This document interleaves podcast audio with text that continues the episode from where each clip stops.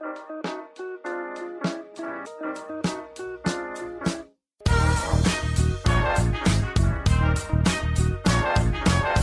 und herzlich willkommen, wir sind die Fotologen. Mein Name ist Thomas Jones und in Rating grüße ich den Falk Frasser. Hallo Falk. Jetzt hast du Frasser ein bisschen überbetont. Hallo Thomas Jones. Hallo Falk. Betone ich Frasser gar nicht mehr, lasse ich es ganz weg. Ja, äh, schön dich zu hören. Äh, schön dich zu hören. Was, was, was geht so in Deutschland?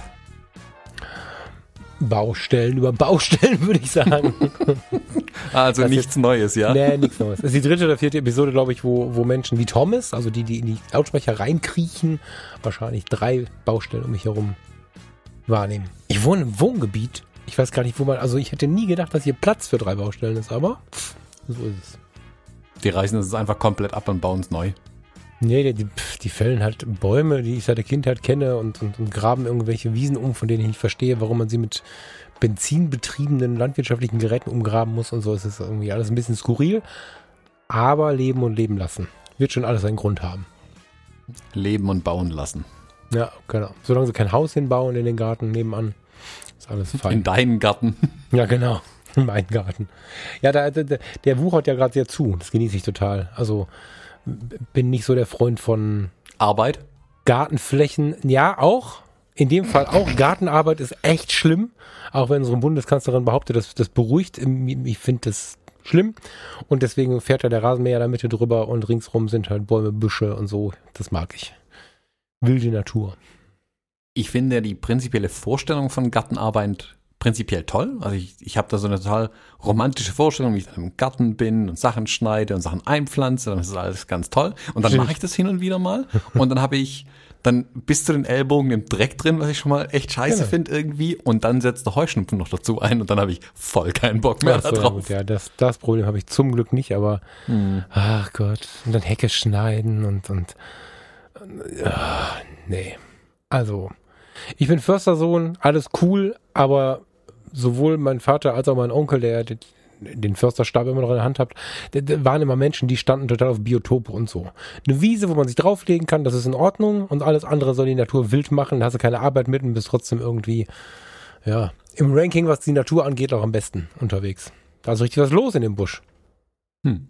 Ich Hm. überlege gerade, in letzter Zeit war ich ja viel draußen unterwegs und da habe ich irgendwas für mich Neues entdeckt.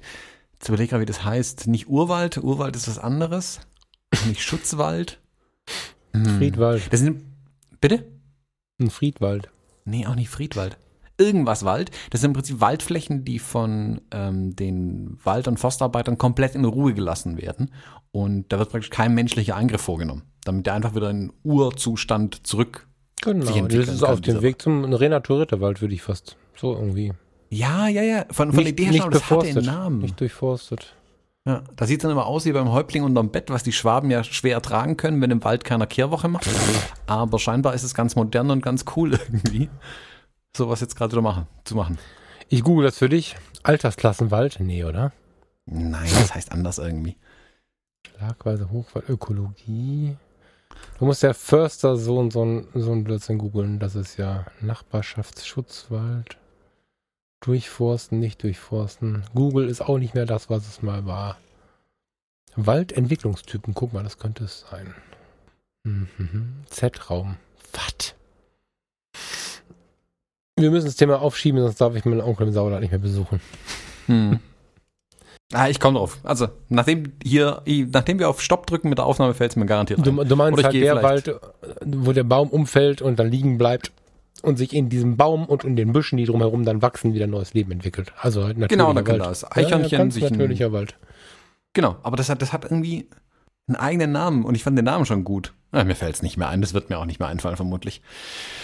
Ja, aber ähm, Wald und äh, Natur ist nicht unser Thema heute, Falk. Entschieden dagegen. Ja. Ähm, Dagegen, Also als Thema zumindest Ah, für okay. heute. ja. Wir hatten ja, eigentlich einen ganz anderen Plan. Äh, Plan war, wir wollten über manuell fokussierende Objektive sprechen. Allen voran dein, Moment, ich hatte den Namen vorhin extra aufgeschrieben, dein Zeiss äh, Planar Stern T 85 F 1.4 ZE. Ja. Aber allen voran weiß ich nicht. Also es geht mir jetzt gar nicht um das eine Objektiv, sondern was ist denn jetzt los? Ganz still, sag gar nichts dazu. Ich habe den kompletten Namen extra aufgeschrieben. Ja, du hast jetzt einen achten Witz drüber gemacht. Ich habe da nichts mehr zu, zu sagen, Thomas. ich ähm, möchte das nicht kommentieren. Okay. Es, äh, also wir, wir haben, wir haben äh, halt wieder ein bisschen eine, eine Unterhaltung aus dem Fotologen Campus herausseziert und äh, da kam von Steffen Müller und Jens Polmer so der Hinweis, äh, manuelle Linsen, fokussieren, nicht fokussieren, also beziehungsweise manuelles Fokussieren, Autofokussieren, bei schlechtem Licht, bei gutem Licht. Dann kam es noch so ein bisschen mit Bouquet, Kunst und Entschleunigung und genau diese Stichworte, die wollten wir heute mal ein bisschen verwursten. Ich wollte nicht Zeitplanar, Sternchen T, irgendwas verwursten, sondern manuelle Fokussierung und äh, was das mit einem macht tatsächlich. Ja, schon, schon. Aber ich habe ja, also weiß nicht, Wobei schon tatsächlich die Erfahrungsbericht von diesem Zeiss interessiert, weil ich, also die Zeiss-Objektive sind ja wirklich in ihrer Qualität über alles erhaben, meiner Meinung nach. Und mich würde es wirklich, ja. wirklich interessieren, was du mit der Kiste jetzt machst.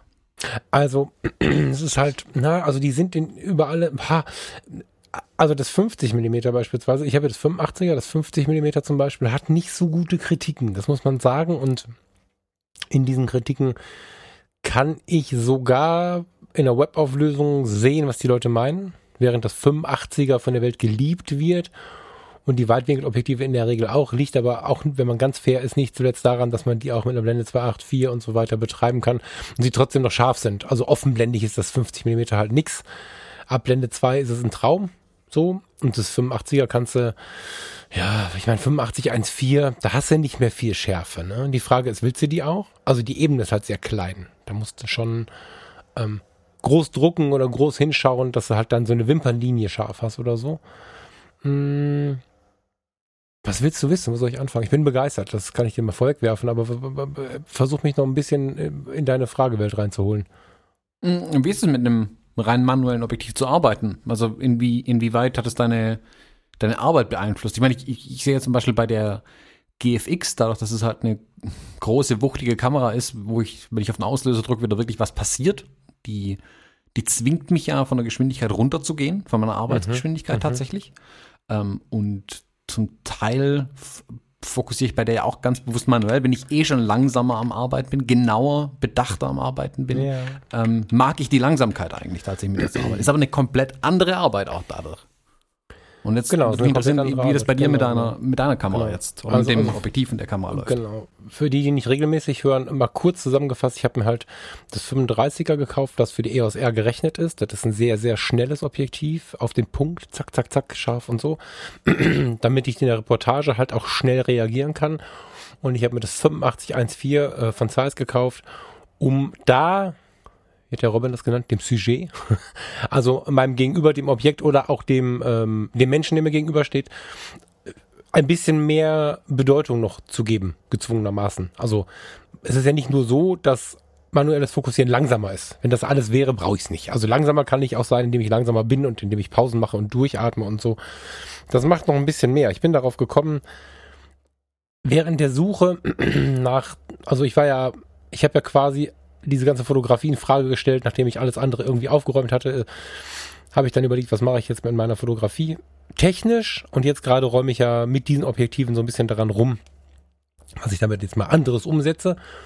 Und äh, auf dieser Suche, auf dieser Sinnsuche sind mir zwei YouTuber aufgefallen, Japaner, die in London leben, wenn ich das richtig verstehe, die ähm, mit den Zeiss-Objektiven rumgelaufen sind, mit denen tatsächlich Street gemacht haben. Da habe ich gesagt, hm, spannend, wie, wie geht das denn? Habe es gar nicht verstanden, weil ich dachte, na, ist das ein bisschen sehr mutig jetzt weil mein Einfluss, also mein, mein, mein Gedanke war, der Einfluss auf das Fotografieren ist Langsamkeit. So. Und da habe ich aber bei Fotografieren schon gesehen, dass die so einen, mit so einer gewissen Leidenschaft an diesem Fokusring gedreht haben und im Vergleich zu einem Objektiv, was du einfach nur auf manuellen Fokus stellst, hatten die einen sehr langen Fokusweg. Also die haben viel an der Kamera herumgedreht, über, über, über sehr weite Strecken ähm, auf dem Weg in die Schärfe. Und das wirkte, je, wie soll ich sagen, das war nicht nur Scharfstellen. Die hatten da, die haben dabei was erlebt. Und dann habe ich gesagt, okay, dann gucke ich mir das mal an. habe das Zeiss mal in die Hand genommen, war sofort von der Haptik mega begeistert. Metall super geil. Nicht beschreibbar, muss man mal auf die Kamera geschraubt haben, auf welche auch immer. Das gibt es ja für die verschiedensten Kameras. Hab's dann auf die ESR geschraubt.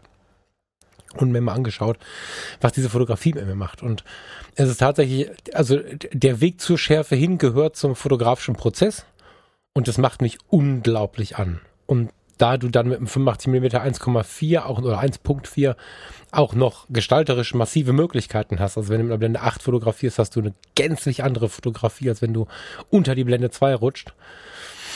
Ähm, ist es einfach eine Kreativitätsexplosion, dieses Objektiv. So, und ähm, wenn du dich mit dem, mit dem manuellen Fokus, was übrigens nicht viel länger dauert. Also ich klar, das ist Millisekunden bei einem Autofokusobjektiv, klar, aber der eigentliche Vorgang des Fotografierens, wenn du nicht Dauerfeuer machst, dauert nicht so viel länger, wie man vielleicht erahnen könnte oder vermuten würde vorher. Und es ist aber schon der Prozess, also das macht die Fotografie zu einem intensiveren Prozess. Du drückst nicht nur ab und hast ein scharfes Foto, das ist so ein bisschen so ein bisschen geschenkt irgendwie, ähm, sondern, sondern du gehst in den Prozess. Und wenn du in den Prozess gehst, das ist genau das, was ich wollte, beschäftigst du dich wieder viel damit. Das hat mich sehr gestört, wie sehr ich in dem Drang war, ich muss liefern, ich muss Instagram-Account füllen, ich muss, muss, muss, muss, muss. Hab da irgendwie auf falkfrasser.com auch, auch einen Beitrag zugeschrieben und habe jetzt gemerkt mit diesem Ding, okay, jetzt kann ich entwickeln. Und ich erlaube mir das entwickeln und das ist der Hammer. Also wenn du, wenn du Menschen fotografierst mit dem Objektiv, näherst du dich so erlebe ich das, diesen Menschen ganz anders an. Ähm, dadurch, dass es ja auch zum manuellen Fokussieren gebaut ist, ist es haptisch ein Erlebnis. Also du schiebst nicht in einen Plastikring rum, der irgendwie ein bisschen knirscht, sondern du hast einen schweren, breiten Ring, den du butterweich über eine Fläche schiebst quasi. Das ist, das ist schon toll.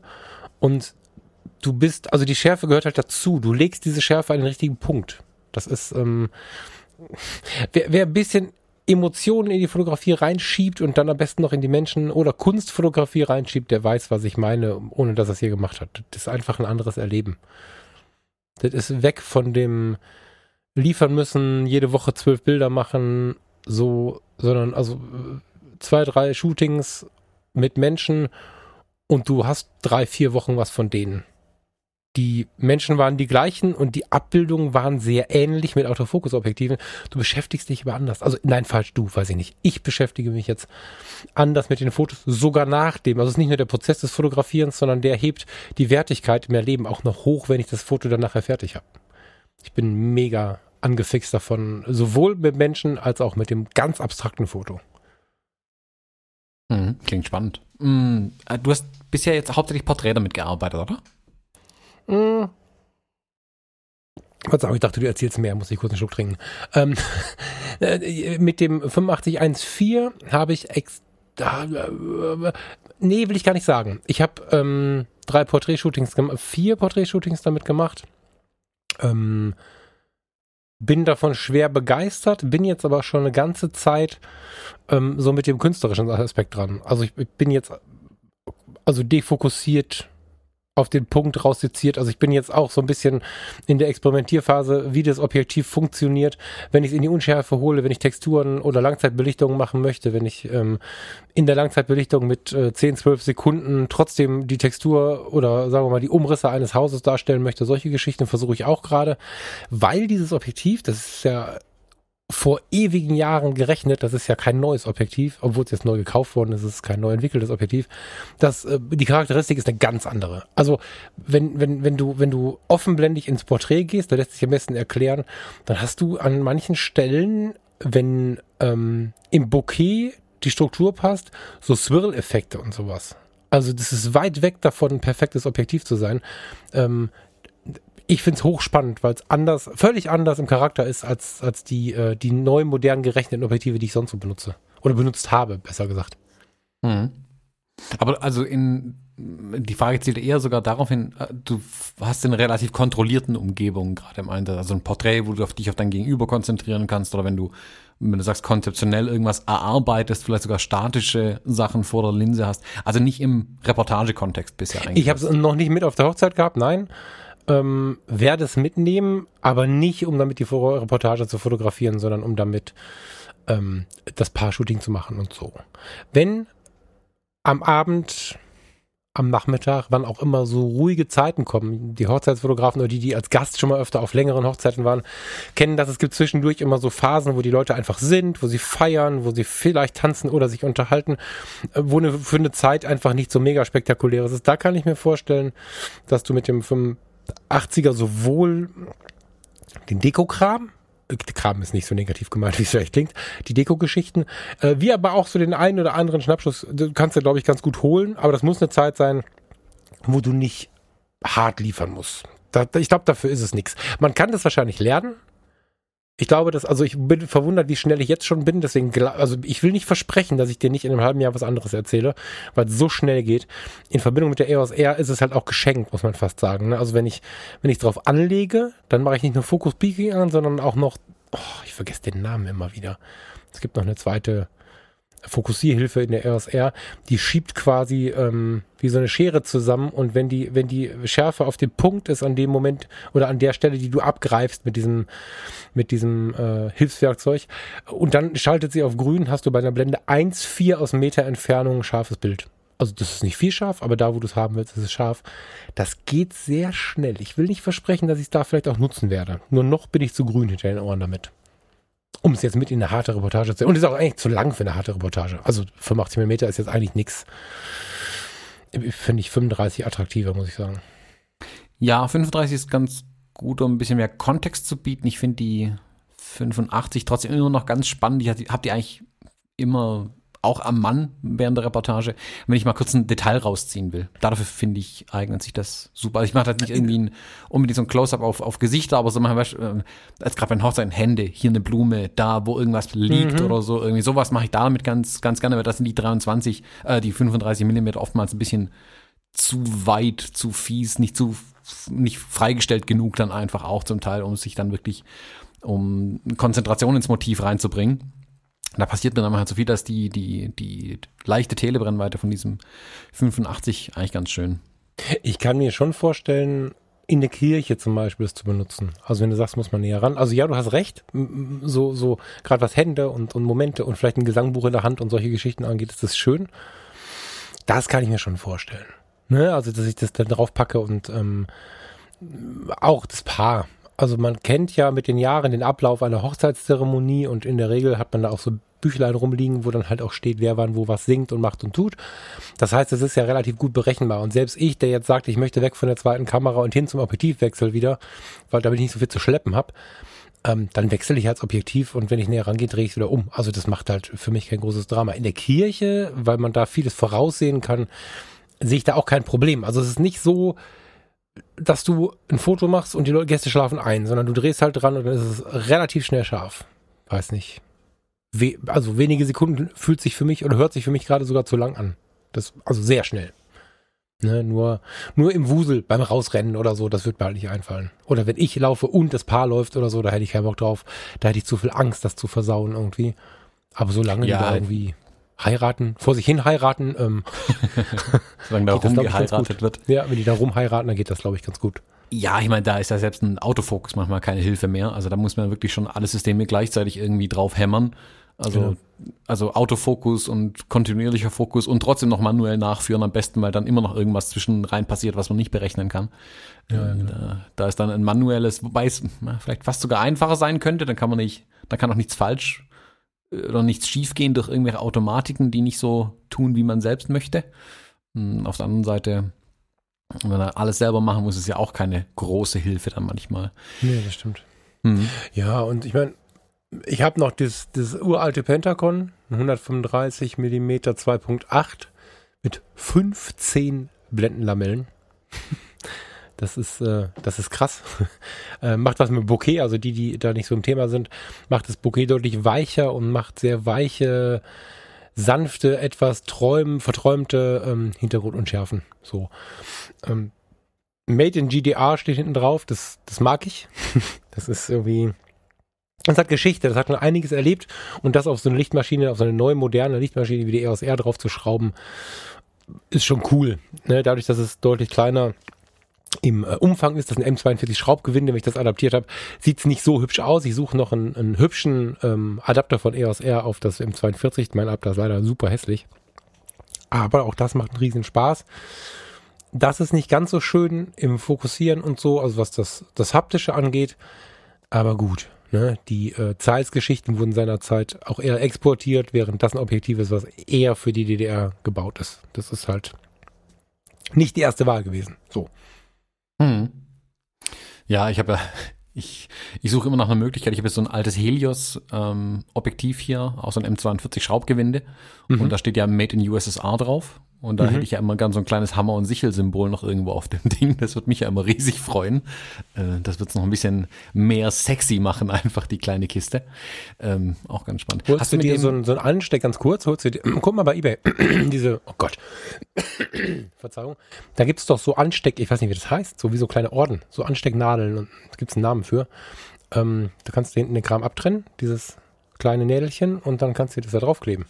Die sind ja, ganz es so, das Objektiv ist leider so klein, das ist das Problem. Man kriegt das irgendwie nirgendwo drauf. Aber ich müsste mal gucken, vielleicht kann ich vorne, mache ich halt doch wieder einen Objektivdeckel drauf und dann ist zumindest da äh, vorne nochmal eine, eine äh, sowjetrussische Flagge vorne drauf. So, wieder so von Zorki oder so. genau. du wolltest das fragen, entschuldige.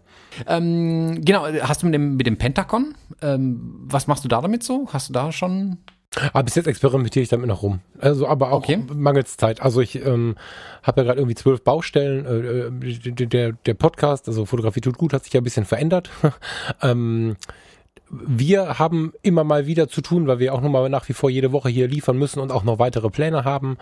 Ähm, ich habe noch meinen anderen Job und dass ich jetzt so ein bisschen analytisch rangehe, hat das, das, dem liegt ja auch ein Plan zugrunde.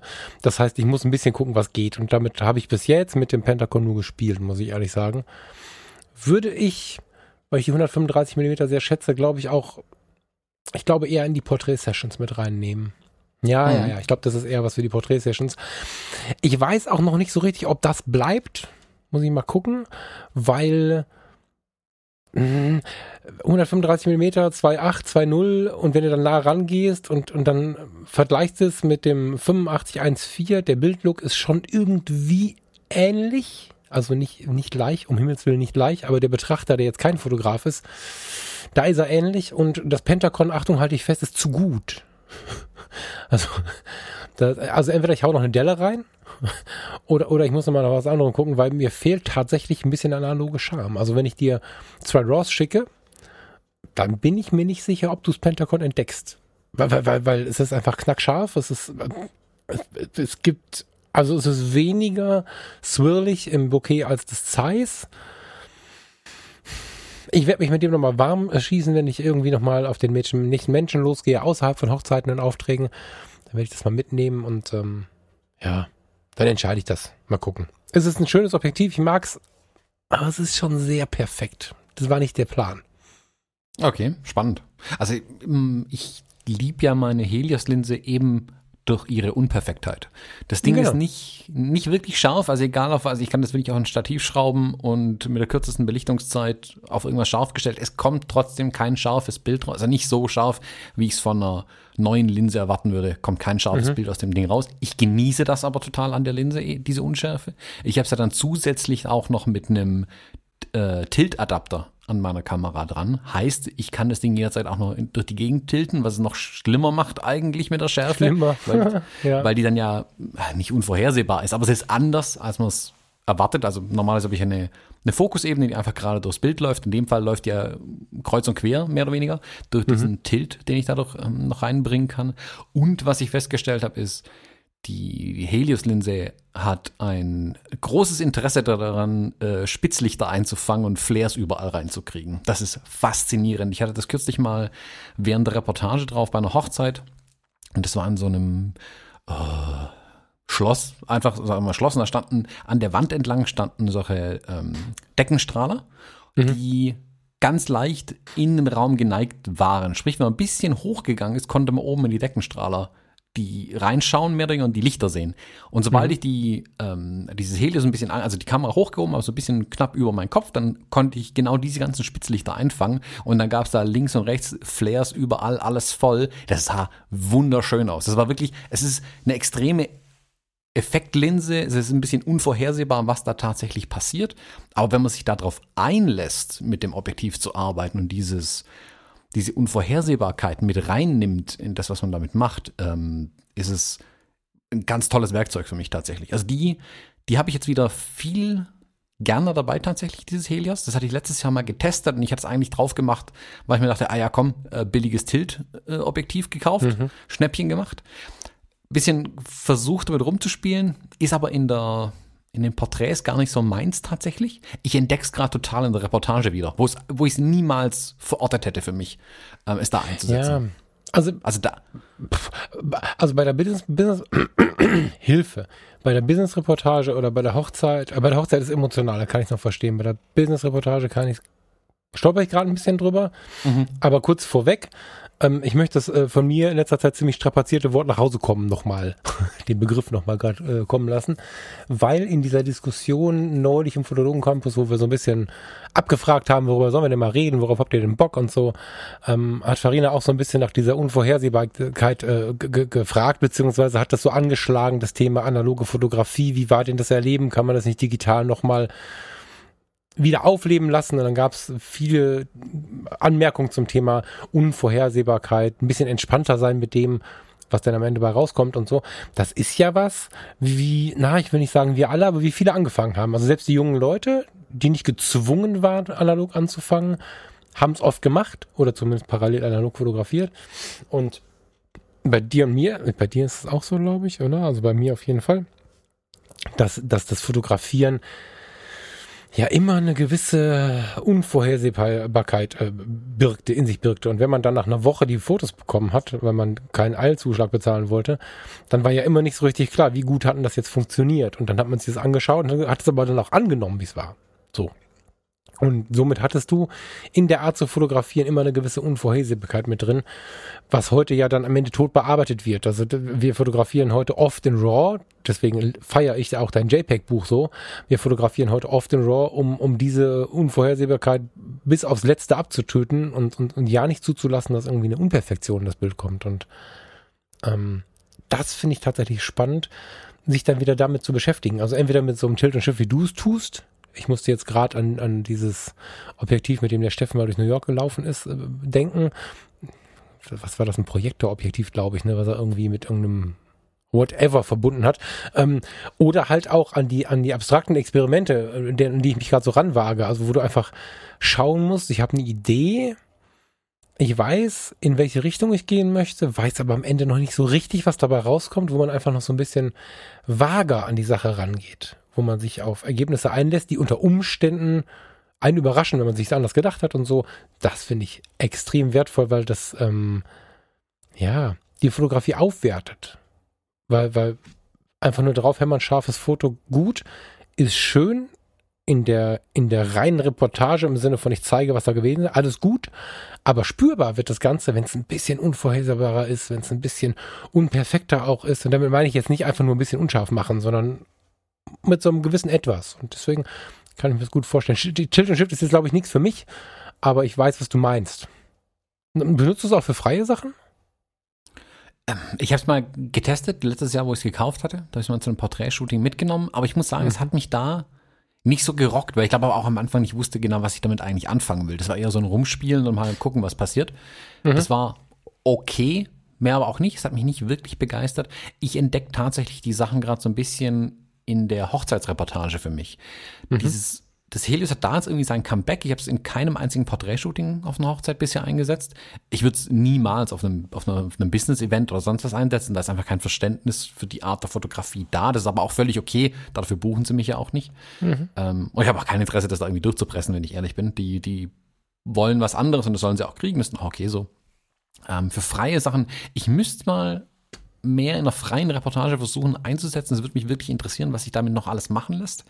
Mm, ich habe jetzt aber witzigerweise eine, eine Altlinse, eine meiner Altlinsen wieder ausgegraben. Ich hatte, glaube ich, schon ein paar Mal von meinem Sigma 50 mm, das war noch vor der Art-Serie 1.4 erzählt. Das hatte ich früher für Canon mit dem mhm. EF-Anschluss, wo das vorderste Linsenelement rausgefallen war. Ich wollte sagen, es war ein Bigma, aber mehr, ne? So. Genau. Das war auch kein Sigma, da war Sigma noch nicht Sigma. Nee, da war es noch nicht ganz so gut. Also die Qualität, dass das Linsenelement vorne rausfällt, spricht für sich. Ähm, das habe ich ja soweit wieder repariert. Ich habe einfach das Linsenelement wieder reingeschraubt ähm, mit, meinen, mit meinen schmutzigen Fingern. Genauso sieht das jetzt auch alles aus. Innen ist natürlich Staub ohne Ende drin. Der Autofokusmotor ist da dabei kaputt gegangen. Aber es funktioniert prinzipiell wieder. Also ich kann den Fokusring drehen, ich kann dadurch manuell fokussieren und ich habe jetzt einen Adapter von Canon EF auf meine GFX und kann dieses alte, kaputte, halb freelensige Sigma 50 mm Objektiv da dran verwenden. Das hat mhm. einen ganz eigenen Charme, witzigerweise, weil es irgendwie kaputt ist. Also auch da passieren Dinge mit dem, mit dem Bokeh, mit der Schärfe, die nicht richtig, also nicht technisch perfekt sind, die ich aber spannend finde, weil sie damit passieren. Und es erinnert mhm. mich so ein bisschen an eine, äh, bisschen sogar an die Analogfotografie, weil man sieht was, das ist alles jetzt nicht so und um Gottes Willen, was kommt denn eigentlich am Ende dabei raus, weiß auch keiner so genau.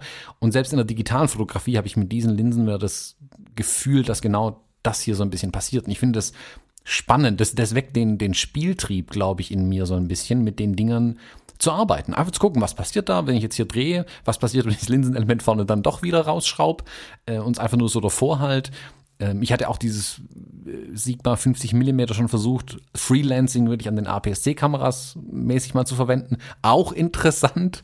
Ähm, also ich, ich genieße es total, die, diese, gerade diese Altobjektive zum Beispiel zu zweckentfremden auch ein Stück weit. Also für Dinge zu benutzen, wie es eigentlich nicht gedacht da, so wie keine technisch perfekte Fotografie dabei rauskommen kann eigentlich, sondern so wie interessante Bilder entstehen. Oder für mhm. mich zumindest interessante Bilder mhm. entstehen. Ich habe ich hab dazu kürzlich, ne, weil ich mich halt damit gerade nicht wenig beschäftige, die Frage gestellt bekommen, begründe mir mal, warum ich eine Fotografie nicht perfekt anfertigen soll. So. War eine ganz gute Frage, ist aber auch schnell beantwortet. Ähm, sowohl der Betrachter, wenn wir das Endergebnis nehmen, als auch wir, wenn wir nicht genau wissen, was kommt, werden durch ein Bild, was nicht so ist, wie wir die Welt kennen, ja angetriggert, unsere Fantasie spielen zu lassen. Also ich habe Jetzt gerade schaue ich, weil es ähm, schräg über meinem Mac hängt, das Foto, was du mir aus Island mitgebracht hast. Das kann ich mal den Fotografen nennen. Bin ich jetzt böse? Das mhm. kann ich nicht lesen. Weißt du auch nicht, ne? Äh, ich habe hab das Bild Fotograf, Fotografson heißt er. Fotografson, genau. Johansson Fotografson.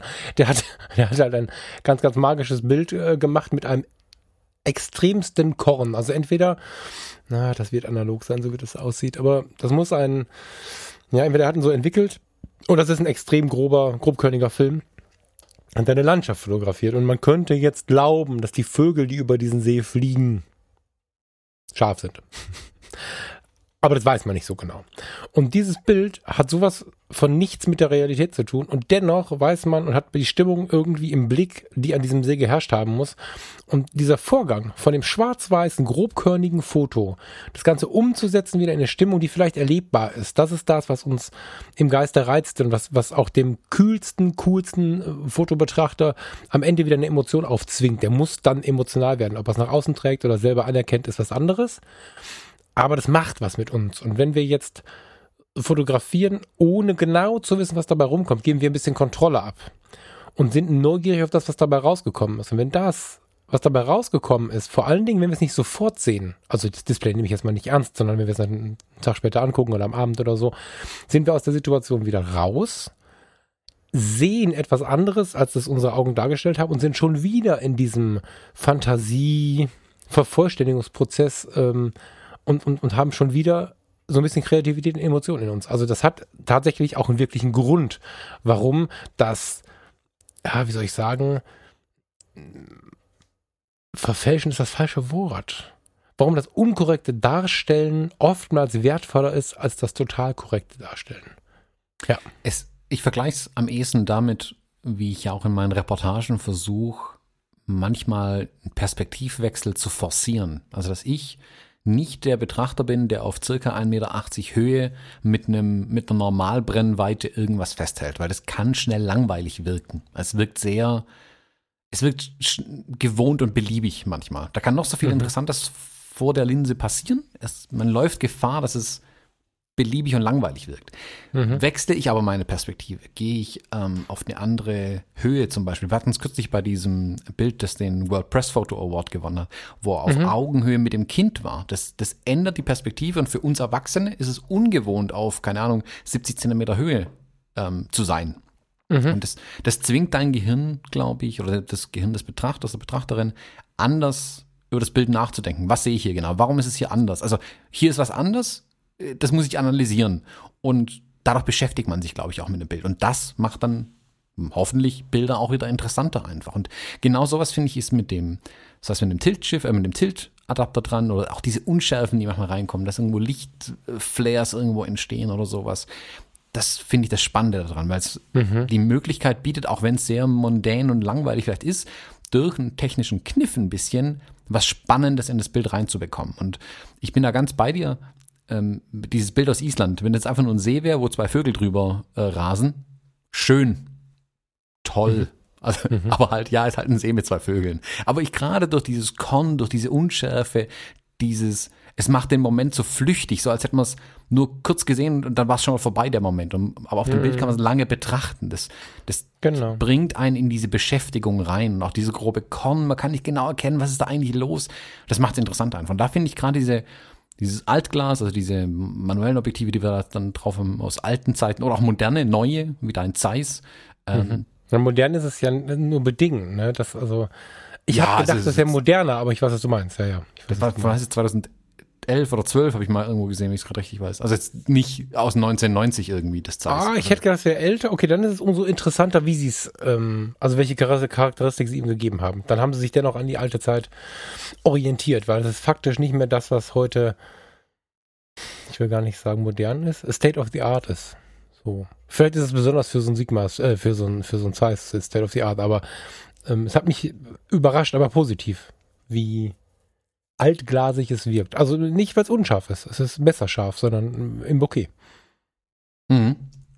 Ja, man kann sich ja bewusst für einen gewissen Look entscheiden, wenn man so eine so ein Objektiv rechnet, sage ich mal. Also wenn mhm. die bei die werten Ingenieure bei der Zeiss sich hinsetzen und sagen, okay, wir bauen das Ding jetzt, dann muss man auch Entscheidungen treffen. Also wie wie bildet es ab, wie wird das Bouquet aussehen? Man kann ja Linsen ganz bewusst auch mh, mm, falsch machen, in Anführungszeichen, also nicht diesen mhm. technischen perfekten Anspruch haben. Also hier, wie heißen die? Na, sag's mir. Lens Baby. Diese Mini-Objektive, die aus Plastik bestehen und mit dem man frei biegen und bewegen kann und so. Da ist ja auch nicht, damit kriegt man jetzt ja keine völlig akkurate Produktfotografie hin. Dafür sind ja, sie ja. aber auch nicht gemacht. Voll. Es soll ja ein Effekt entstehen. Und selbst bei einer Linse wie deinem Zeiss können die Ingenieure durchaus sagen, hm, wollen wir das Bokeh hinten wirklich perfekt haben oder soll es diesen leichten Swirly-Effekt haben? Also wo, wo soll die Reise hingehen mit dem Objektiv? Und ich finde es total spannend, wenn so ein Objektiv einen eigenen Charakter mitbringt einfach. Wenn es eben nicht technisch perfekt ist. Solche Objektive braucht man auch, keine Frage. Und solche brauche auch ich immer wieder. Ich mhm. mag es aber auch, wenn sie einen Charakter mitbringen. Wenn ich sofort sagen kann, das war dieses und jenes Objektiv, ähm, das erkenne ich schon an dem, an dem Bild einfach. Das finde ich spannend, wenn, wenn ein Objektiv da Charakter mit einbringen kann in so ein Bild. Ich überlege jetzt ernsthaft sogar, ob ich mir mal, also ich bin ja ein Fan von meiner Zero 2000, ne, die Lochkamera. Das war großartig, mit der zu fotografieren. Fünf Minuten Belichtungszeit und so. Das ist im Prinzip gar kein Fotografieren. Du suchst dir was aus, stellst eine Kiste irgendwo hin und wartest. so. Ähm, ich überlege äh, oder habe mich in der letzten Zeit immer mal wieder dabei entwickelt, äh, äh entdeckt, mein Gott, wie heißt das? Erwischt mein Gott, darüber nachzudenken, mir so eine Pinhole-Objektivaufsatz oder, oder das heißt, das ist ein Deckel, glaube ich, nur, den du aufs Gehäuse schraubst, das ist gar kein Objektivaufsatz, für die R zu holen, weil du dann auch wieder so zwei Welten verbinden kannst. Das mache ich mit dem Zeiss ja schon, dass ich, dass ich sehr klassisch fotografiere und dennoch hinten das Foto schon ziemlich modern auffange, so. Mm, das Thema Lochkamera mit der Digitalkamera zu äh, beackern, finde ich extrem gut. Und wenn eine ganz, ganz, ganz schicke ganz schickes Deckelchen für die Kamera haben möchtest, dann bist du bei 70, 80 Euro. Wenn du einfach nur irgendwas haben möchtest, wo äh, eine 132er, glaube ich, Blende am Start ist, damit du auch deine paar Minuten äh, belichten kannst, da bist du irgendwie bei 30, 40 Euro. Also das ist, das ist der Hammer. Und ähm, am Ende ist das Bildergebnis ja nicht groß anders. Ne, es wird jetzt, natürlich ist es so, dass das Analoge, da müssen wir demnächst mal drüber sprechen, haben wir schon ausgemacht. Natürlich hat das Analoge nochmal einen besonderen, einen ganz besonderen Flair, da muss man nochmal ran, finde ich. Also ein Pinhole-Bild aus einer Digitalkamera unbearbeitet wäre jetzt nicht meins, aber überhaupt das Erlebnis ein bisschen zu verkürzen, also entschleunigt zu fotografieren im Vergleich zur äh, normalen Digitalfotografie, indem man sich so ein Pinhole vorne bei, drauf schraubt, aber dennoch nicht diesen langen Prozess des Analogen zu haben. Das finde ich ähm, so als Zwischenlösung ganz schön. Hast du das schon mal benutzt? So eine, so eine Kamera Obscura? Nee. Also so eine, so eine reine Pinhole oder auf der digitalen drauf? Beides. Also ich meinte jetzt mehr von Objektivseite als, also ich meinte das Loch mehr als die Kamera. So. Ich habe so eine Lochkamera, habe ich einmal bedient, das ist aber tausend Jahre her. Und mhm. aber auf der digitalen habe ich es noch nie verwendet. Ich weiß, dass ich mal eine Bauanleitung irgendwo gesehen habe.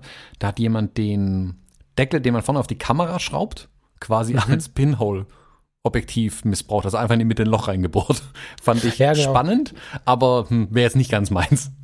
Es ist halt ein, es ist halt ein Akt, so ein kleines Loch zu bohren tatsächlich. Also du, das ist, gibt's diverse Ideen, wie man es machen kann. Wenn es auch nur ein bisschen zu groß ist, kannst du das schon wieder vergessen. Also du kannst dann damit noch fotografieren, aber dann ist der Effekt weg. So. Sowohl von der Abbildung her als auch von der, von der Dauer her. So. Mhm.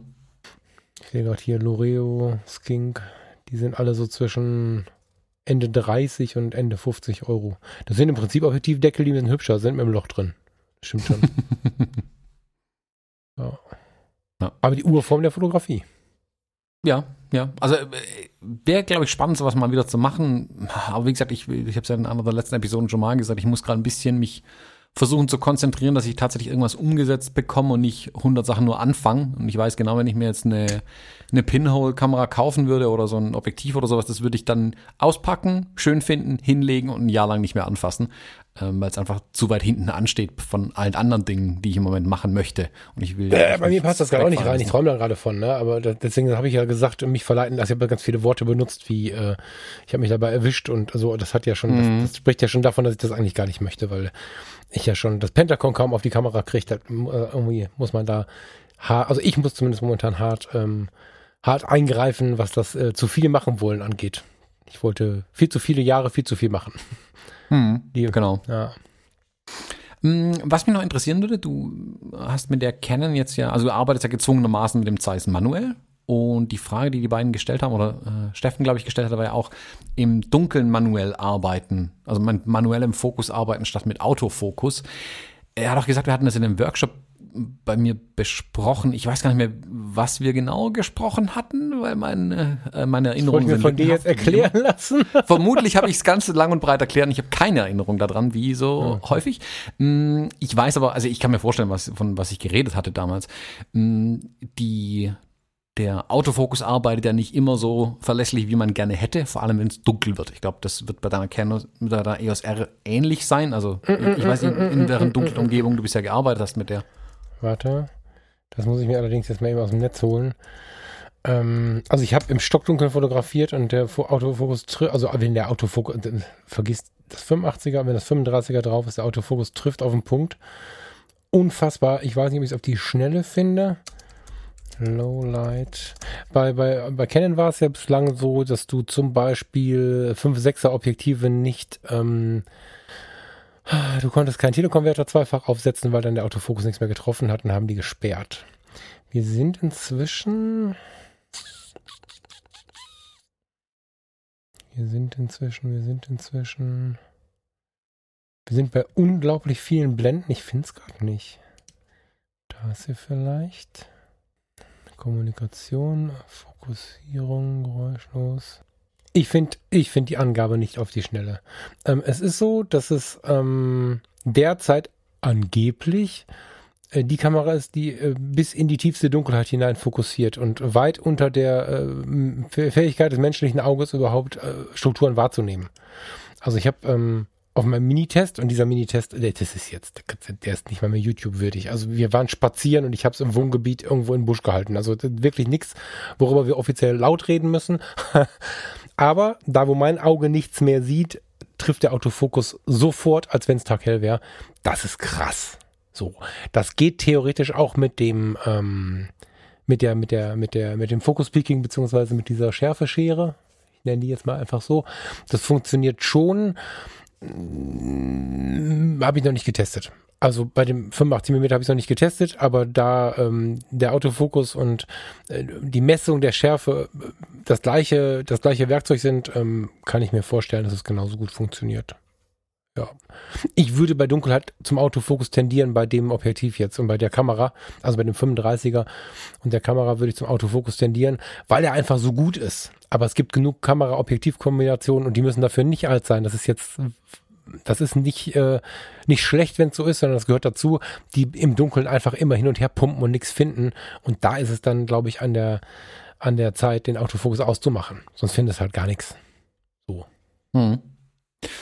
Ich habe das mal mit den, mit den Fujis auf den Hochzeiten lang und breit testen müssen. ähm, mhm. Mit den Objektiven. Ich hatte jetzt kürzlich auf der, auf der Hochzeit, wo ich gerade erzählt habe, wo ich in diesem relativ dunklen äh, Raum war mit diesen Deckenflutern an der Seite. Die haben nicht viel Licht abgegeben, muss man sagen. Mhm. Vor allem, wo dann durch die Fenster kein Licht mehr reinkam, dann war es eine Katastrophe, da drin zu fotografieren. Und ich hatte da testweise mal nicht die X Pro 2 und die XT3 dabei, wie ich es auf den ersten Hochzeiten dabei hatte, sondern ich habe mich bewusst entschieden, die XT2 und die XT3 mitzunehmen, weil ich mal wirklich live dachte mir, hey, das ist die Gelegenheit, endlich mal die zwei Kameras gegeneinander zu testen. Was ist eigentlich tatsächlich der Unterschied? Also war einfach für mich, um festzustellen, was, was können die. Und da habe ich dann mit Schrecken und Staunen feststellen müssen, wie viel besser der Autofokus tatsächlich geworden ist bei der XT3. Mhm. Die, während die XT2 ab einer gewissen Dunkelheit, nennen wir es mal so, wirklich heftig am Suchen ist und man dann über das manuelle Nachfokussieren schnell eingreifen kann. Das funktioniert da sehr gut bei den Kameras. Also sobald man quasi den, den Fokusring anfasst und dreht, springt sie auf den manuellen Fokus um, schaltet das äh, Fokus-Peaking ein und man kann dann relativ schnell damit treffen, was man möchte. Das geht gut.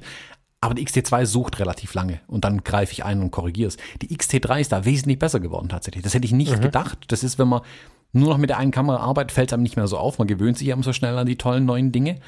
Da mhm. habe ich aber tatsächlich mal gemerkt, wie viel besser das bei der XT3 witzigerweise ist.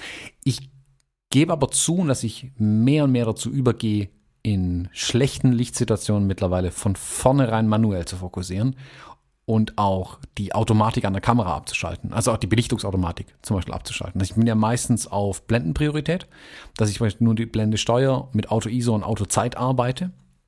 Aber je dunkler es wird, desto mehr gehe ich da zum Beispiel dazu über, das ganz manuell wieder zu machen. Der Hintergrund ist einfach der, dann macht mir nicht hin und wieder mal die Belichtungsautomatik einen Strich durch die Rechnung, wenn dann doch irgendwo ein Licht auftaucht. Weil klar, dann dreht die natürlich alles zu und habe ich schwarze Bilder mit einem kleinen Glanzlicht irgendwo drin.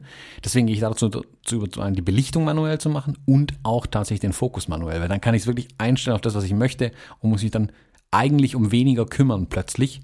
Ähm, weil da jetzt am meisten natürlich ganz so viel Action passiert, wenn man ehrlich sein, wenn es eh schon dunkel ist.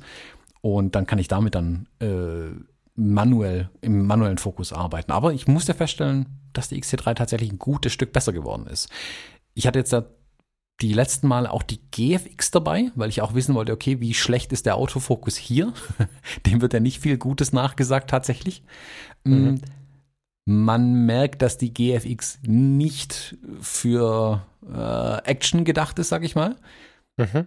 Also der, der Autofokus ist okay, wenn das Licht okay ist, ist der Autofokus auch okay. Ich würde nicht ganz so gut wie die XT2 nach all ihren Updates bezeichnen, aber ausreichend. Ich muss aber sagen, durch die, durch die, ich weiß nicht, ob der Sucher tatsächlich größer ist in der 50R oder mehr Megapixel hat oder das Focus Peaking ein bisschen anders arbeitet. Aber mit der GFX manuell zu fokussieren, macht noch mehr Spaß als mit der XT3, witzigerweise. Mit der GFX treffe ich immer alles, was ich möchte, wenn ich manuell arbeite. Ich finde es faszinierend mit der Kamera wirklich. Das hat mich Ja, das wird ja auch überrascht. Sucher und so, ne? Suchergröße und auch objektiv, also, also äh, sag mir schnell, die, die, die Fokuswege, da gibt es einen Namen für, wie heißt denn das? Also der Weg, den der Fokus braucht. Die, also soweit wie du drehen musst, das Objektiv, mein Gott, hilf mir mal, da gibt es einen Weg für. Fokusweg, heißt das so? Also, so weit wie das Ding halt drehen musst, umso länger diese Strecke ist, umso einfacher ist es. Und ich glaube, mit dem größeren Objektiv, würde mich jetzt nicht wundern, wenn es auch länger dauert, ähm, kann ich mir schon vorstellen, dass es besser ist. So. Ähm, ich glaube aber, dass das Thema gar nicht mehr so akut ist, weil in ein, zwei, also wenn Canon das jetzt so intensiv rausgebracht hat und das, ähm, Dinge, die neu sind, werden ja in der Regel nochmal verbessert, wird es nicht lange dauern, dass die anderen in ähnlicher Qualität nachziehen. Wie du schon sagst, die XT3 kann schon eine ganze Menge. Ich glaube, in zwei, drei Jahren, wenn man dann eine aktuelle Kamera hat, vier Jahren, ist es kein Thema mehr. So. Also die ISO wird, wird noch weiter ausgebaut werden, die Möglichkeiten der, der Sensoren werden weiter ausgebaut werden. Und damit steigt ja auch immer die, die Autofokus-Performance. Ne? Also Ein guter Hack für Leute, die natürlich keine High-End-Kamera haben können. Dann wirklich ein guter Hack. Einfach mal ausmachen, sich mal drauf einlassen. Ich finde in der Reportage voll manuell anstrengend. Wenn ich das Gefühl habe, mir kommt gleich ein hartes Gegenlicht entgegen, dann reiß ich die Korrektur hoch mal eben für 1, 2, 3, 4, 5 Fotos. Aber das sage ich jetzt, ohne es probiert zu haben. Also ich habe, weiß nicht wie lange bei Reportage schon nichts Manuelles mehr benutzt. Nicht vollautomatisch, ich, die Blende gebe ich schon vor und lasse die Zeit und die ISO hinterherrechnen, aber ähm, voll, voll manuell, boah, ob ich das überhaupt schon mal gemacht habe, weiß ich gar nicht. Ich habe ja früher, wo ich noch mit Canon unterwegs war, alles immer manuell gemacht. Das war eine gute Schule. Mm, mhm. Manchmal auch nötig, weil ich den, ah, weil ich die Belichtungsmessung an der 5D Mark III nicht so super fand. Vielleicht habe ich es aber auch nie richtig eingesetzt. Das, das muss ich mir mittlerweile, glaube ich, selbst ankreiden. Ich glaube, bei den Fujis habe ich mich mehr damit befasst. Bei der Canon habe ich einfach gesagt, ich mache es manuell und gut. Dann habe ich mich nicht mehr weiter damit beschäftigt. Da bei Fuji das alles so gelobt haben, habe ich von vornherein gesagt, okay, das teste ich dann und war auch, bin auch bis heute begeistert davon. Ich mhm. bin aber mittlerweile an dem Punkt, wo ich sage, ja, also die meiste Zeit aus Bequemlichkeit und die Kamera kann das auch gut, mache ich, wie gesagt, Blendenprioritäten, arbeite da damit. Also ich drehe am Blendenring, wenn ich was verändern möchte oder halt die Belichtungskorrektur. Ähm, ich finde es aber gut, beides zu können. Also im Zweifelsfall kurz halt die Automatiken abzuschalten, um ein kontrolliertes Ergebnis hinzubekommen. Wie du sagst, dann läuft man natürlich Gefahr, wenn sich plötzlich was ändert, dass man alles in die falsche Richtung dreht und dann falsch reagiert ähm, oder halt das, das, Bild versaut, dann verpasst man halt auch mal was. Das ist dann eben so. Mm, aber ich finde es gut, beides zu können jederzeit. Und so ist es auch mit dem manuellen Fokus. Also ich, ich fände es schwierig, wenn ich mich immer auf meinen Autofokus verlassen müsste. Also wenn ich, wenn ich wüsste, wenn das Ding jetzt nicht fokussiert, bin ich verloren. Ich muss nehmen, was kommt. Das wäre fatal für mich. Deswegen will ich, es sind meine Kameras auch alle so eingestellt, dass ich immer manuell den Fokus nachführen kann. Dass ich jederzeit quasi einfach manuell switchen kann, indem ich einfach den Fokusring drehe. Ähm, Finde ich gut, wenn man das zumindest beherrscht. Dann kann man nicht schön auf eine Situation, also gerade in der Reportage, einfach schnell reagieren. Jetzt in einer kontrollierten Umgebung ist es relativ wurscht. Da kann man dann mit seiner einen Technik auch relativ gut arbeiten dann. Mhm. Ja, ich werde mich den Dingen, die du mir erzählst, mal, mal annähern. Ich finde ja immer, man hat eine Meinung zu irgendwas und dann hat man es noch nie versucht und ähm, ja. Dann, also gerade wenn ich noch so ein bisschen skeptisch bin, dann, dann sagt mir, dass das jetzt mal probieren muss. Mhm. Irgendwann, irgendwann innerhalb der nächsten Reportagen werde ich das mal tun. Aber mal weg, ich würde mit den manuellen Linsen gerne noch mal kurz weg von den, von den Reportagen und, und von dem, wofür wir so Geld bekommen und so hin zu dem, der fotografiert, weil es ihm gut tut, weil er Spaß hat, weil er fotografieren möchte, Hobbyisten, was auch immer. Ich finde nämlich die Chance, die die manuellen Linsen bieten, die Chancen, die die manuellen Linsen bieten, super beachtlich. Und noch sind wir in der Phase, dass wir uns die leisten können. Also nicht wir alle, aber im Moment sind sie noch relativ günstig. Ich glaube, und das ist nicht meine alleinige Einschätzung, dass der Markt für, für manuelle Altobjektive jetzt nochmal einen dicken Sprung macht und wieder teurer wird, weil wir haben inzwischen die Alpha 7 Serie, die mit so gut wie allem adaptierbar ist. Wir haben die Nikon Z Serie, die so gut mit allem äh, adaptierbar ist. Und wir haben die EOS R und RP. Besonders die, die RP ist ja pff, 1400 Euro oder so, langsam dann wieder in so einem Bereich, wo der manche, wo manche Hobbyist dann auch irgendwie drauf spart. Diese Linsen äh, oder diese Kameras haben fast perfekte Adaptionsmöglichkeiten an M42 Linsen. Du kannst wenn du es fett treiben willst, fett dicke Leica-Linsen anschrauben. Du kannst, wenn du es ähm, kostengünstig haben möchtest, Pentax und, und, und alte Nikon, Canon und so weiter, Canon FD, äh, solche Dinge anschrauben. Das sind mitunter extrem gute Linsen. Und selbst wenn du, also die EOS RP ist, glaube ich, der günstigste Einstieg, wenn es spiegellos sein soll. Aber selbst wenn du mit einer 1000D rummachst oder so, oder, oder mit einer, mit einer älteren Nikon oder so, Spiegelreflexkamera, kannst du inzwischen super gut Altlinsen adaptieren. Und ähm, das ist eine Chance, die sind ja nicht schlecht. In diesem Wahn, perfektionistisch zu arbeiten, haben wir völlig vergessen, dass die Gläser, die Optik an sich schon ziemlich lange ziemlich gut ist. Und wenn du dir eine ganz günstige Kamera gekauft hast, total Lust hast und dann vielleicht Podcasts hörst, wie den hier, um ein bisschen mehr zu machen, aber verzweifelst dann äh, aufgrund der Lebensumstände oder der Lebensphase oder warum auch immer schon daran, dir für ein paar hundert Euro ähm, eine Festbrennweite zu kaufen, dann kaufst du dir halt bei eBay eine für 60 oder für 80 Euro, adaptierst sie für 15 Euro an deine Kamera und hast mitunter echt ein fettes Erlebnis. Also das, das ist echt ein lautes Shoutout an jeden, der ein bisschen experimentieren möchte, sich mal an die Altlinsen zu wagen. Das ist echt geil.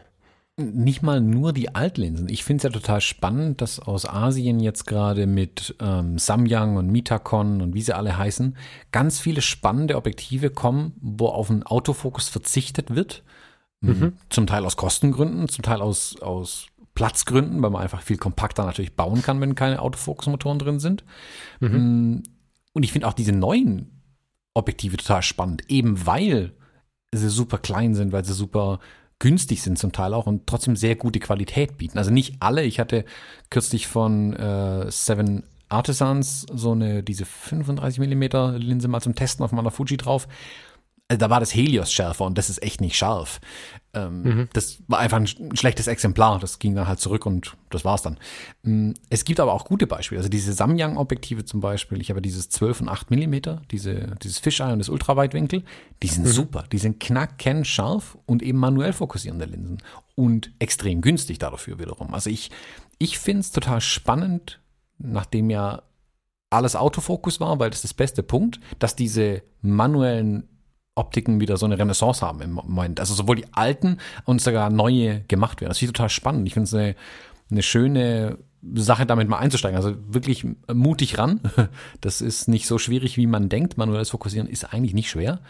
Mm, geht daran und holt euch mal so ein Ding. Die kosten nicht viel Geld. Ihr werdet sehen, das, das macht echt Spaß, mit denen zu arbeiten. Ja, mit drei Ausrufezeichen. Ja, und ich denke, in der nächsten Zeit, wir müssen uns da mal irgendwie auf unseren Plan stürzen, wenn wir die Zeit dafür finden, aber ich glaube, das können wir fast schon ankündigen. Wir müssen mal wieder an die analoge Fotografie ran. Wir sind jetzt oft gefragt worden, wieder oft gefragt worden, ob wir da nicht mal drüber sprechen wollen. Und das passt ja echt sehr gut zum Thema jetzt. Nur wenn wir jetzt damit anfangen, nachdem wir schon eine Stunde gesprochen haben, dann machen wir wieder drei Stunden, wie bei unserer mhm. ersten Aufnahme. Aber ich glaube, das passt da ganz gut rein, weil bei den analogen Kameras trifft ja das Gleiche zu. Da kann man sogar, das reiße ich kurz an, ähm, um es mal zu teasern, da kannst du das ja umdrehen. Also ich habe jetzt äh, dieser Tage irgendwann abends im Bett, als sinnvolles nicht mehr möglich war, aber man so ein bisschen rumdaddeln konnte, habe ich mal im Handy nach einer EOS R gesucht. Äh, Quatsch, nach einer EOS 3 gesucht. Ähm, das ist so eine, ja, damals professionelle Spiegelreflexkamera von Canon, eine EOS-Kamera, die aber analogen Kleinbildfilm beherbergt. So. Heißt also, du kannst, äh, wenn du denn Canon-Fotograf bist, das gibt es natürlich von jeder Marke, Nikon gibt es genauso, kannst deine Objektive benutzen, die du so gewohnt bist, einen geilen Film einlegen und bei ähnlicher Bedienung analog fotografieren. Das sind so Sachen, die, die als, als Experiment zum Runterkommen echt Ergebnisse werfen, die beeindruckend sind. Mhm. Thomas, hast du mir noch was mitgebracht? Falk, ich habe dir noch was mitgebracht. Dass ich immer fragen muss und du nicht von dir aus. Ich, nee, ich dachte, du willst noch was hinzufügen. Das hört sich gerade so an, als würdest du noch was sagen wollen. ja, das, äh, nein, sorry. Mm, ich habe dir was mitgebracht und zwar, hast du es schon offen? Ich bin am Weg. Bin gerade ungeschickt. Moment. Jetzt habe ich es. Ja, jetzt habe ich es. Ähm, Magst du es mal beschreiben? Du magst es nicht beschreiben. doch, doch, doch, doch, doch, doch, doch. Du brauchst etwas. Das ist halt spürbar, deswegen muss ich da mal kurz mich ein bisschen mit beschäftigen. Also, äh, Fakt ist, wenn mich mein Mac nicht wegen der Auflösung von Instagram jetzt trügt, dass es äh, sehr zur Episode passt, weil es nicht so, ich finde keine Schärfeebene, das macht aber auch nichts. ähm, sehr intensiv, sehr unperfekt. Ich sehe eine Frau, ich kann nicht mal mehr das Alter schätzen. Wie krass ist das? Mitte, Mitte 30, Ende 30? Ich sehe ein Schwarz-Weiß-Foto einer,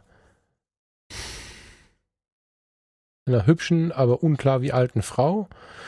Die hat, ist mir witzigerweise gleich aufgefallen, noch vor den wuseligen Haaren, die hat so ein ganz, ganz schlichtes Oberteil an. Sieht da fast wie so Leinen oder so, weiß ich nicht genau. Und hat die Haare in allen Himmelsrichtungen quer durchs Gesicht ziehen, die Augen geschlossen. Was ist das für eine Situation? Das ist ein Foto, da bleibe ich dran hängen. Ist das Leidenschaft schon? Ist sie nur verträumt und der Wind bläst ihr ins Gesicht? Ist es gar hart erotisch? Ich, pff. Kann ich. Lass mich noch mal ein bisschen gucken und erzähl du mal, was du dazu denkst. Genau das, was du beschrieben hast. Du sprichst mir aus der Seele. Es ist eines von den Porträts, wenn man es so nennen mag, wo die, die Frau wirft so den Kopf zur Seite hin in Gedanken, im, man weiß nicht, ist es in Gedanken, im Tanz, im, im Beschwingtsein, die Haare wehen ihr irgendwie quer durchs Gesicht, sei es vom Wind oder vom Kopf durch die Gegend werfen. Und ich finde, es ist ganz viel Emotion drin, obwohl keine Emotion so wirklich gezeigt wird. Also es ist spannend. Man fragt sich, was ist hier los? Man möchte mehr wissen, mhm. und das, wie wir uns ja gerade eben gesagt haben, man beschäftigt sich dann mit dem Bild. Und sowas macht mhm. unsere Bilder einfach interessant. Und ich mag diese. Es, ich finde es auch schwer zu datieren, das Bild. Es gibt darauf nichts, wo man sagen könnte, das ist zehn Jahre alt, zwei Jahre alt oder 40 Jahre altes Bild. Weil keine mhm. sichtbare Frisur da ist, weil kein, kein sichtbarer Kontext irgendwie da ist. Das könnte ein altes Porträt aus oder ein Bild aus Hollywood sein. Das Bild könnte gestern hier in Kirchheim entstanden sein, kein Mensch weiß es. Ich finde es total spannend, zeitlos irgendwie und es, wie du sagst, es hat keine wirkliche Schärfeebene. Das ist halt irgendwie so entstanden im Machen. Zwei Menschen haben sich getroffen, der Fotograf und die Frau hier vor der Kamera. Und die haben Fotografien erschaffen. Und das ist dabei rausgekommen. Und da, das finde ich super spannend und sowas schaue ich mir unglaublich gerne an. Ja, total. Ist es. André Nemesch. André Nemesch. André Nemesch. Ah. Sorry. Ist er Franzose, weißt du das? Ich kann es gerade gar nicht sehen. Ich habe keine Ahnung, wo der herkommt. Ähm, ich ich, ich, ich tue es ihm auch gar nicht erst an den Versuchen, den Namen gar nicht auszusprechen. Von daher. Ähm, André, hat so ein. Ja, das ist so ein Ding. Ja, ja, ich dachte ja, ich hätte eine Fluse auf dem Mac, aber es ist, dann, ist dann, das ist so eine kleine 5 unter dem S, genau. André Nimesch. Äh, völlig egal, findet ihr im Instagram-Account. Finde ich cool. Die sind aber alle sehr tief. Die sind alle, äh, fast alle richtig, richtig gut. Ich finde bei sowas tatsächlich, viele Leute lästern da ja drüber, dass das irgendwie nicht wichtig wäre oder so. Die Wahl der Hashtags hier finde ich sehr bezeichnend. Zum Beispiel Never Close Enough. Was ein geiler Hashtag, ja. Also da muss ich gleich mal draufklicken und mich da wahrscheinlich völlig verlieren. Ähm, wo war das andere? German Photo, German Photo Farm. Mhm. Intense Portrait. Roman Dijon, das ist eigentlich ein Düsseldorfer Fotograf, der hier verhashtagt ist. Hm, da muss ich mal hinterher gucken. Wahrscheinlich, also es wirkt mir gerade ein bisschen so, als wenn das doch irgendwo hier aus der Gegend ist, nur fabulisiert ist. Mal gucken, ich find's cool. Also reinschauen bei uns auf Instagram findet ihr das wie immer. Und in diesem Sinne sage ich Falk, schönes Wochenende, bis zum nächsten Mal. Das wünsche ich dir auch. Ciao, ciao.